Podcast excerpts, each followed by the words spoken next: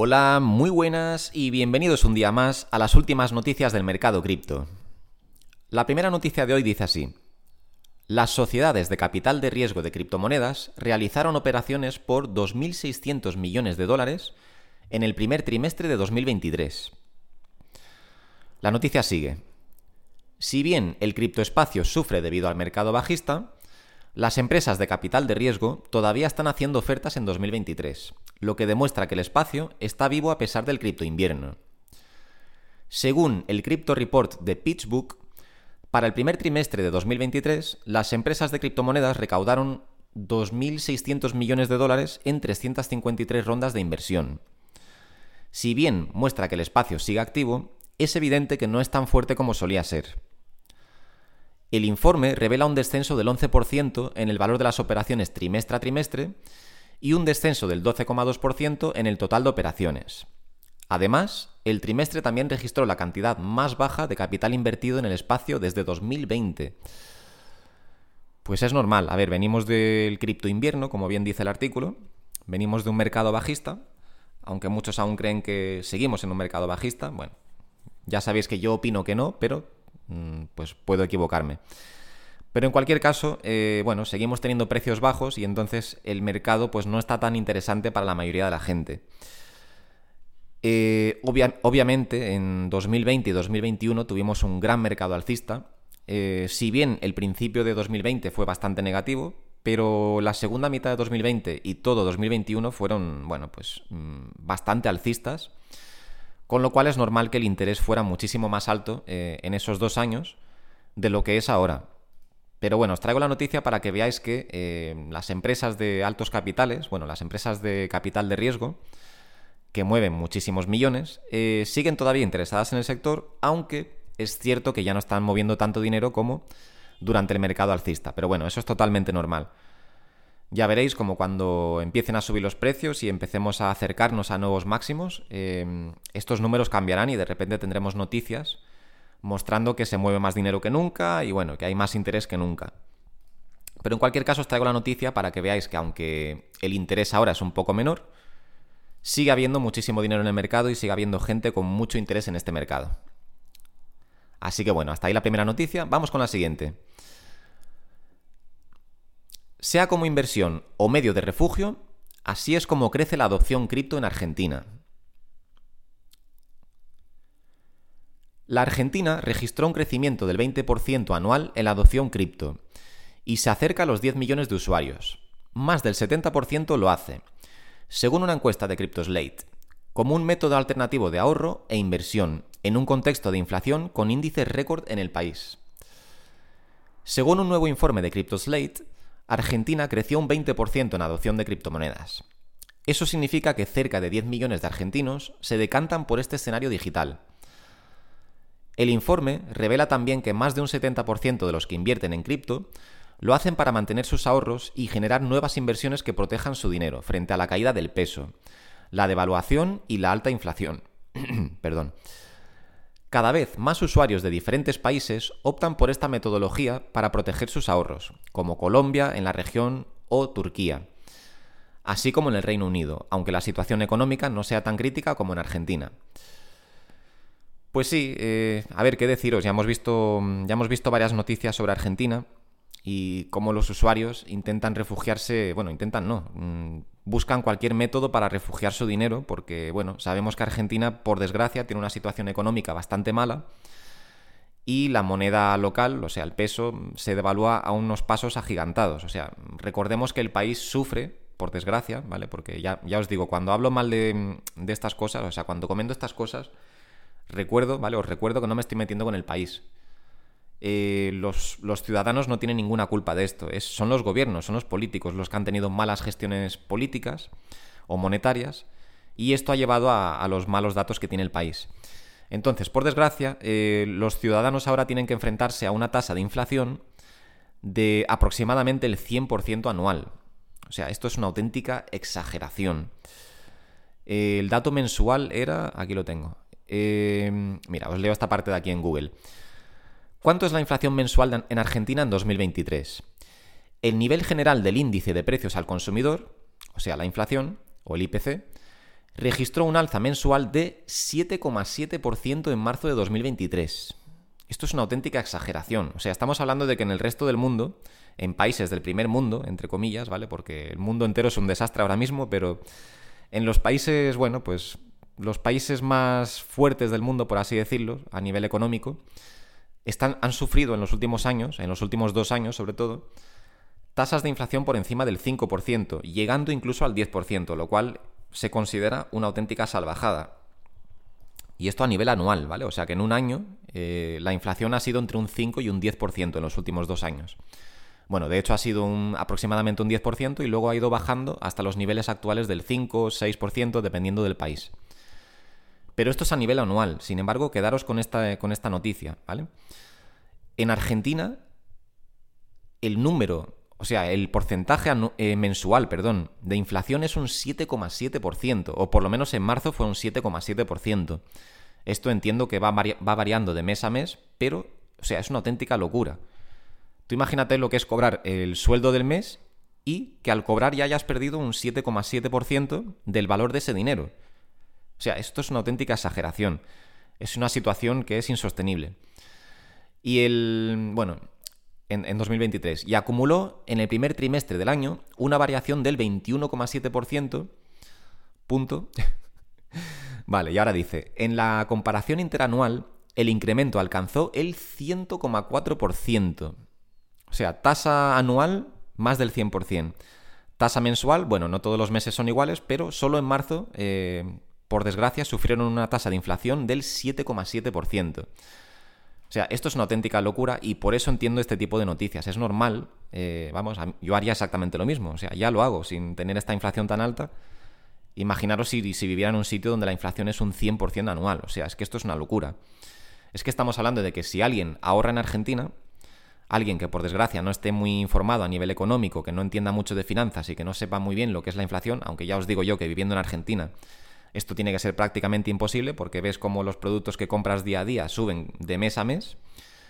Em, pero imaginaros que alguien que ahorra en Argentina, pasado un año, sus ahorros tienen cero valor. Es que este es el truco de la inflación, ¿vale? Para los que no lo sepan, lo explico desde cero, rápidamente, ¿vale? Sin enrollarme mucho. Eh, la inflación hace que pierdas dinero, o sea, no pierdes el dinero. Imagínate, si tú tienes una inflación, por ejemplo, del 5%, como hemos tenido, por ejemplo, en estos últimos, en estos últimos meses, en otros países, ¿vale? Eh, imagínate que tú guardas, no sé, 100.000 euros, ¿vale? Tú tienes ahorrados 100.000 euros. con una inflación del 5%, que ya es una inflación alta considerada en Europa, ¿vale? O en Estados Unidos, mm, si esa inflación se mantiene durante 10 años, representaría un 50%. Con lo cual, en 10 años tú habrías perdido el 50% de tu valor, ¿vale? O sea, del valor de tus ahorros. Con lo cual, esos 100.000 euros pasarían a valer 50.000. ¿Dónde está el truco y por qué mucha gente no cae en estas cosas? Porque tú en tu cuenta bancaria sigues viendo 100.000 euros. O sea, si tú tienes 100.000 euros ahorrados, tú sigues viendo esos 100.000 euros. Con lo cual, mentalmente piensas que no has perdido nada. Sin embargo, los precios han aumentado de tal manera que esos 100.000 euros de, dentro de 10 años valen lo mismo que 50.000 euros hace 10 años. ¿Vale? No sé si me explico. O sea, que aunque tú sigues viendo reflejado el mismo número, realmente el valor de esos 100.000 euros ahora son, es el equivalente a 50.000 euros. Entonces, imaginaros con una inflación del 100%. Eso significa que vuestros ahorros eh, en un año, en un año, que ya no hablo ni de 10, en un año pierden todo su valor. Esto es una auténtica exageración. Y entonces, de ahí la noticia y entiendo perfectamente que la gente se refugie en, los criptoactivos. O sea, es que es totalmente normal. En fin, eh, lo dicho, es una situación malísima y bueno, pues entiendo perfectamente que la gente se refugie en activos como el oro, las criptomonedas, etc. Si alguien está en Argentina y me quiere contar la situación, nos quiere dar datos, pues estupendo. Ahí están los comentarios. Me gustaría ver la perspectiva de alguien que, bueno, pues que por desgracia vive esto desde primera mano, en primera persona, y bueno, pues ver cómo están afrontando la situación, si realmente las criptomonedas ahí son un método de, bueno, pues de esquivar esta inflación, o si los ciudadanos optan por otras cosas como el oro, etcétera. Estaría bien saberlo de alguien que, reside allí, así que bueno, si alguien me lo quiere comentar en los comentarios, pues genial. Pero en cualquier caso, pues bueno, esta noticia es como muchas otras cosas he traído de Argentina y de otros sitios con, bueno, pues con, con grandes inflaciones donde la gente eh, decide ahorrar en criptomonedas. Y ya no solo ahorrar, sino, bueno, pues simplemente proteger su capital. Porque incluso el oro, que apenas se mueve, es mejor tener tu dinero en oro que tenerlo, por ejemplo, en pesos con una inflación anual del 100%. O sea, esto es lógico. Pero bueno, hasta aquí esta noticia. Eh, vamos con la siguiente. Y dice, le preguntamos a ChatGPT cuáles son las seis criptomonedas más prometedoras y esta fue su respuesta. Veamos, a ver. No voy a entrar a comentaros el, bueno, el texto de cada una, pero simplemente vamos a repasar rápidamente cuáles son las criptomonedas que ha, que ha nombrado ChatGPT. ChatGPT, para los que no lo sepan, es una inteligencia artificial que se ha puesto súper de moda en los últimos meses. Ha sido toda una revolución en Internet y de hecho ha acabado siendo adquirida por Microsoft. O sea, imaginaros la magnitud de esta empresa. La empresa detrás de ChatGPT es OpenAI pero ChatGPT ha sido toda una revolución. Y bueno, veamos cuáles son las seis criptomonedas que, según esta IA, esta inteligencia artificial, son las más prometedoras para, 2023. La primera sería AI Doge, ¿vale? O AI Doge, o sea, sería como Dogecoin, ¿vale? El nombre es como Dogecoin, pero con AI de inteligencia artificial delante, cuyo ticker es AI, de, de Sí, bueno, de inteligencia artificial en inglés, que es al revés, ¿vale? Esta sería la primera. Eh, la segunda que nombró fue eh, SpongeBob, o sea, Bob Esponja, cuyo ticker es Sponge. En tercer lugar tenemos eh, No Meme, o sea, No Meme, cuyo ticker es precisamente No Meme. Luego tenemos a YPredict o YPredict, cuyo ticker es precisamente YPredict. No, YPred, perdón. Luego tenemos a Launchpad, cuyo ticker es LPX. Y por último tenemos a Ecoterra, cuyo ticker es precisamente Ecoterra. Em, deciros que de aquí la única que he escuchado varias veces hablar es Ecoterra. Las demás, bueno, la única que he escuchado alguna vez es la primera, AI Dog, pero eh, bueno, pues deciros que yo personalmente no invertiría en ninguna de estas. Pero bueno, me imagino que mm, ChatGPT lo que ha hecho ha sido recabar eh, un poco el interés de Internet, ¿no? Entiendo que lo que ha buscado es pues las que tenían más engagement, más comentarios, más gente a lo mejor hablando de ellas, y entiendo que estas meme coins pues tienen, bueno, no todas son meme coins, ¿no? Mm, Ecoterra, que yo sepa, es un proyecto serio. No quiere decir que los demás no sean serios, ¿vale? Que nadie se ofenda si, tiene estas criptomonedas en cartera. Yo la mayoría las desconozco, no sé de qué va el proyecto ni nada. Pero de aquí las que suenan, pues por lo menos serias, son Ecoterra, quizás Launchpad, que parece, por el nombre, parece algo serio. Pero las, demás, las demás se ve que, bueno, pues bueno, quizás esta también, Why Predict, pero algunas se ve que son simplemente de cachondeo, ¿no? En plan, no meme, eh, SpongeBob, con este nombre, y AI Doge. Bueno, pues lo dicho.